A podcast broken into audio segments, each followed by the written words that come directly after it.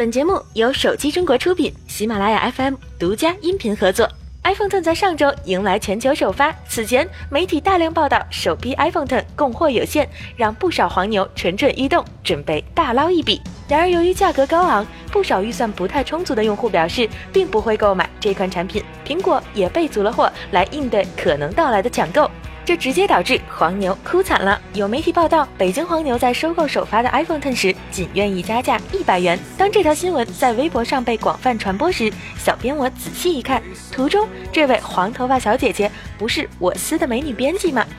在十一月三日凌晨，苹果也正式发布了第四季度的财报。报告显示，苹果公司第四财季营收为五百二十五点七九亿美元，比去年同期的四百六十八点五二亿美元增长百分之十二。创下了新纪录，净利润为一百零七点一四亿美元，比去年同期的九十点一四亿美元增长百分之十九。大中华区营收为九十八点零一亿美元，比去年同期的八十七点八五亿美元增长百分之十二。从产品来看，苹果公司第四财季共售出四千六百六十七点七万部 iPhone，比去年同期的四千五百五十一点三万部增长了百分之三。共售出一千零三十二点六万台 iPad。比去年同期九百二十六点七万台增长百分之十一，共售出五百三十八点六万台 Mac，比去年同期的四百八十八点六万台增长百分之十。在第四财季强劲业绩的推动下，苹果股价在盘后交易中创下新高，市值短暂触及九千亿美元市值，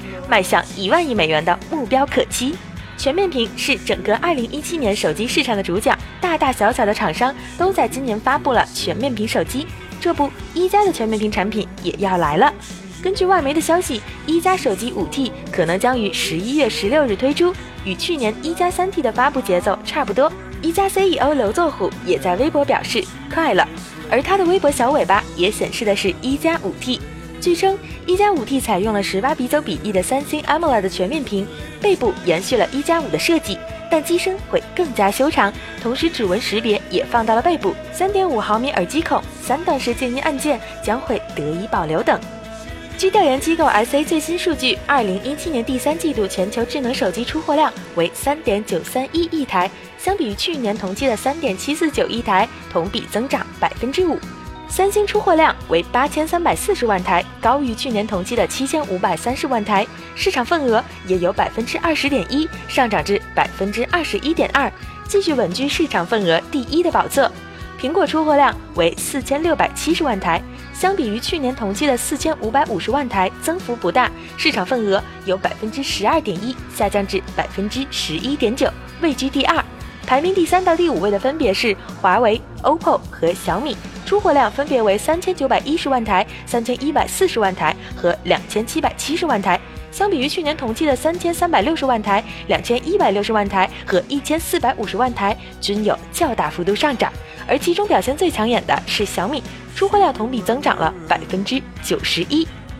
日前，锤子科技官方宣布，将于十一月七日十九点三十在成都大魔方演艺中心举行二零一七秋季新品发布会。据悉，此次发布会上，锤子有可能会发布一款坚果手机和一款空气净化器。现在网络上出现了很多锤子新机的爆料图，均被老罗揭穿，并表示新机没有那么丑，这就更让人对锤子新机好奇了。想了解更多锤子新机消息的网友们，就请关注手机中国的微博、微信和视频吧，我们会给大家带来第一手的新闻的。好了，本期的节目就是这样了，我们下期再见。